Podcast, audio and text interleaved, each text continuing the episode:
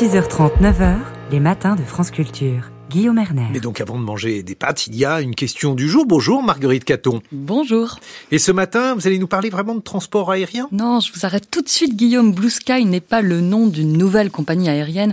Il s'agit d'un réseau social qui va peut-être réussir à concurrencer et vaincre Twitter. Car voyez-vous, entre la guerre au Proche-Orient et les attentats en Europe, la haine se répand sur le réseau d'Elon Musk et l'écœurement gagne les utilisateurs. Bonjour Victor Chomel. Bonjour. Vous êtes chercheur associé à l'Institut des systèmes complexes, une unité de recherche du CNRS. L'arrivée d'Elon Musk à la tête du réseau il y a tout juste un an, c'est une rupture dans l'histoire de Twitter. C'est totalement une rupture puisque pour la première fois on a quelqu'un qui prend la tête du réseau en s'impliquant pleinement, mais notamment avec une évolution permanente, que ce soit sur la modération ou sur l'évolution des algorithmes de recommandation. Et c'est ça ce qui va changer radicalement l'évolution de Twitter.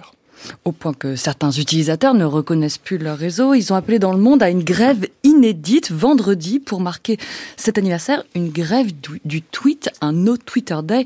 Alors dans votre thèse, Victor Chomel, au-delà des fake news, une approche structurelle et dynamique de la désinformation et des manipulations d'opinion en ligne, vous montrez que Twitter n'est pas un relais passif de fausses informations, mais un promoteur volontaire. Comment cela s'effectue concrètement? Aujourd'hui, on a une responsabilité qui est très forte des algorithmes de recommandation. Cette responsabilité, elle est forte parce qu'elle est aussi invisible. C'est ce que je m'attache à montrer dans ma, dans ma thèse. L'idée, c'est de dire, on a des algorithmes qui ont parfois des lignes éditoriales, c'est-à-dire qu'ils vont mettre en avant, parmi l'ensemble des contenus disponibles, une certaine partie d'entre eux. Et ces choix-là sont aujourd'hui effectués de manière automatisée, mais surtout de manière opaque. Et quelle est la ligne éditoriale de Twitter alors?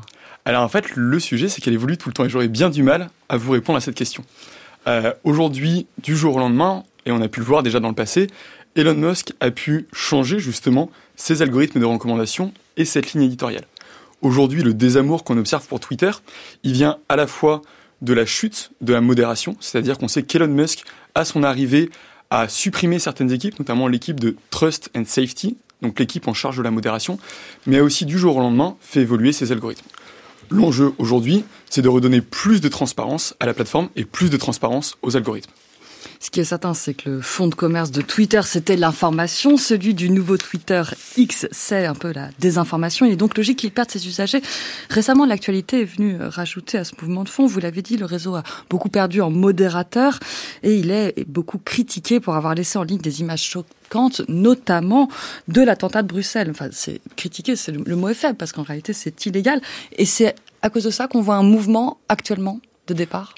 Je pense que c'est plutôt un élément déclencheur. Euh, on a eu un mouvement de fond sur l'évolution de la plateforme et euh, l'attentat notamment de Bruxelles, mais aussi le conflit entre Israël et le Hamas euh, a été le moment où on s'est rendu compte que il y y a un échec aujourd'hui total de la politique de modération. Aujourd'hui, les utilisateurs veulent plus de transparence, mais aussi veulent utiliser une plateforme dans laquelle on ne peut pas trouver aujourd'hui des contenus qui sont totalement illégaux et notamment de l'apologie du terrorisme. Donc toute la question actuellement pour les utilisateurs, c'est de savoir vers quel réseau migrer. Alors il y a Threads, le réseau que Facebook a créé en juillet mais qui n'est pas disponible en Europe. Il y a Mastodon aussi qui est plus ancien. Qu'est-ce que vous pensez de Mastodon, Victor Chomel? Quels sont ses atouts? Euh, Mastodon est principalement en fait un réseau décentralisé. Et c'est là sa, sa force. Décentralisé, ça veut dire quoi? Ça veut dire qu'on va avoir plusieurs instances qui existent de manière en parallèle, tout simplement, et que chaque utilisateur peut choisir de s'inscrire sur une instance plutôt qu'une autre. Ça, ça permet notamment d'éviter, quand il y a de la désinformation qui se propage d'un côté, qu'elle passe facilement à l'ensemble du réseau. Pour l'utilisateur, ça change quoi? Pour l'utilisateur, ça lui permet notamment de mieux gérer son écosystème informationnel. En fait, tous les enjeux qu'on a derrière à chaque fois, c'est de rendre un peu de pouvoir à l'utilisateur. Au lieu d'avoir une boîte noire qui décide à sa place de la ligne éditoriale des contenus qu'il va voir, tout l'enjeu, c'est que l'utilisateur puisse lui-même décider, ou en tout cas être au courant, des contenus qui vont lui être remontés. Un exemple récent, c'est par exemple le fait que Twitter ou X euh, ait décidé unilatéralement de cacher les titres des articles de presse. Pourquoi? Pour tout simplement éviter de rediriger du contenu et des utilisateurs, donc du temps de cerveau disponible, vers les médias. Et alors Mastodon du coup est décentralisé, on peut choisir c'est un peu comme choisir des abonnements, on va choisir dans son écosystème informationnel, je sais pas des contenus spécialement scientifiques par exemple, c'est ce type de, recherche qui est permis? Alors ça va. Donc c'est à la fois ça mais ça va même Au-delà de ça, c'est vraiment s'assurer qu'on a un écosystème qui existe et que cet écosystème-là sera modéré par des personnes en lesquelles vous avez confiance. Donc ça va au-delà tout simplement du simple contenu qu'on pourrait vous montrer. Venons-en à Blue Sky qui est un nouveau réseau social concurrent. Alors c'est un peu comme une copie de Twitter, enfin de X pardon, pour ce qui concerne l'interface, du coup les utilisateurs ne seront pas perdus, mais il y a un algorithme transparent. Est-ce qu'il est vraiment transparent Victor Schumann Alors, plutôt qu'un algorithme totalement transparent, je pense que c'est plutôt un algorithme qui vous explique les choix qu'il a fait.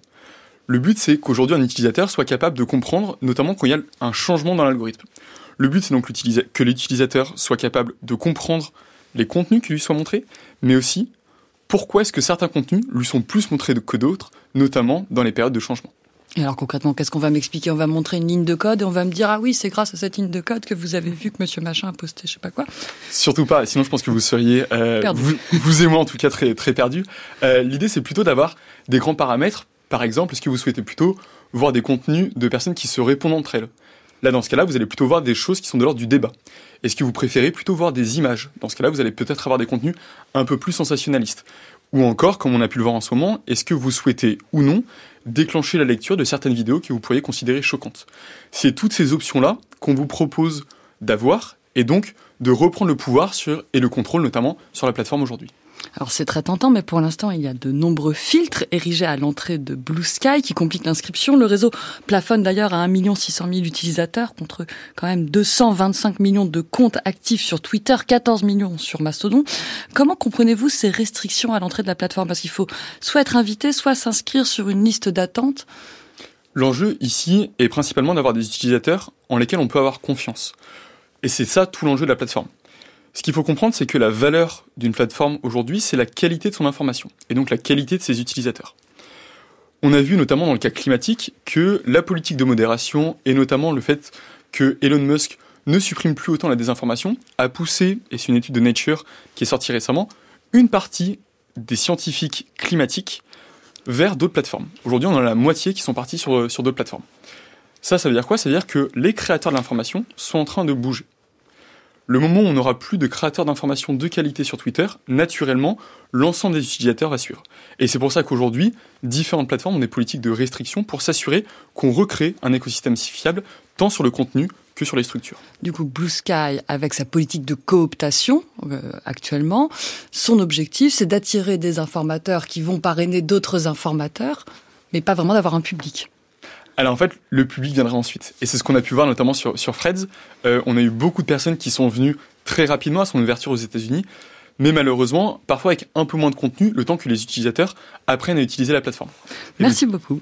Merci beaucoup. Merci Vincent Schumann de nous avoir éclairé sur les alternatives du réseau social X ex Twitter. Je rappelle que vous êtes chercheur associé à l'Institut des systèmes complexes, qui est une unité de recherche du CNRS. Merci Marguerite Caton.